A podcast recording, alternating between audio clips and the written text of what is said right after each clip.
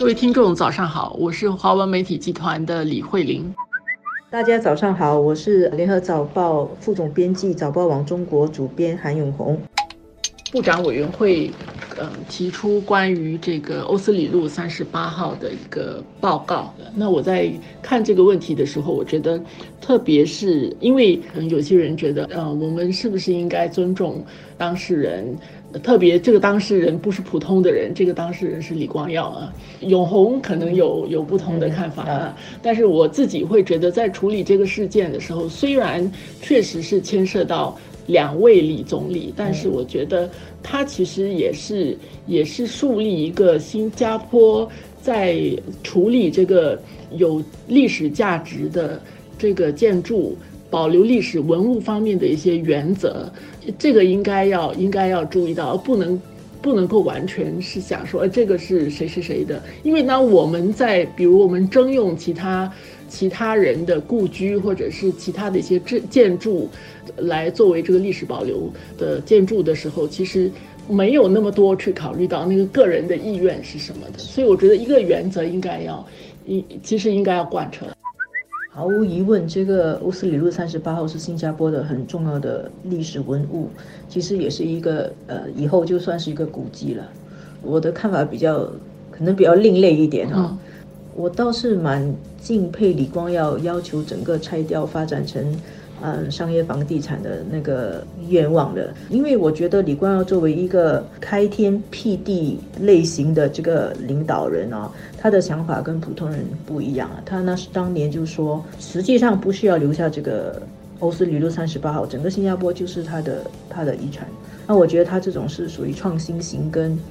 比较另辟蹊径的一种想法啦，我很敬佩这种想法。但是普通的人凡夫俗子需要一些具体的文物、具体的地点来寄托我们的感情，来激发我们的想象，来呃让大家更尊重历史。那这个是属于行政性政府的考虑，政府的考虑跟政治伟人的思路可能是有点不一样啊。我我自己很难说。哪一个对还是错？我可以尊重政府为什么要这样做，但是我非常佩服李光耀这种想法。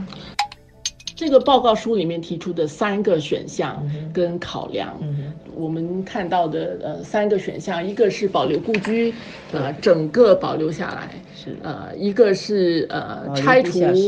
对拆除故居保留那个地下室，保留地下室的原因就是因为呃人民行动党呃过去在那边开会嘛哈，呃然后第三个就是完全呃。拆除那个故居，然后重新发展。但是在这条里面，它的考量其实还有，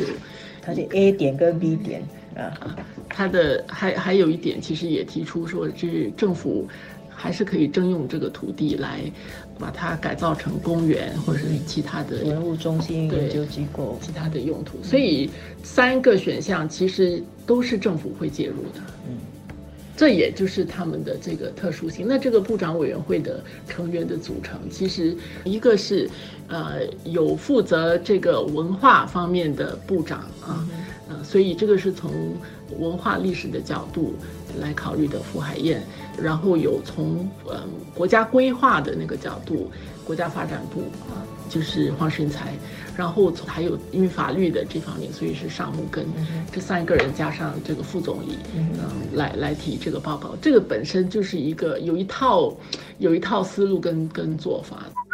这个报告还有一个有趣的地方，就是因为它呃牵涉到呃就是。李氏姐弟就是以这个遗嘱的一些条款呢来说明，李光耀是反对保留这个房子的，因为牵涉到他引述这个遗嘱本身，所以这个委员会也。针对这个最后版本的这个遗嘱，也有做了一些工作啊，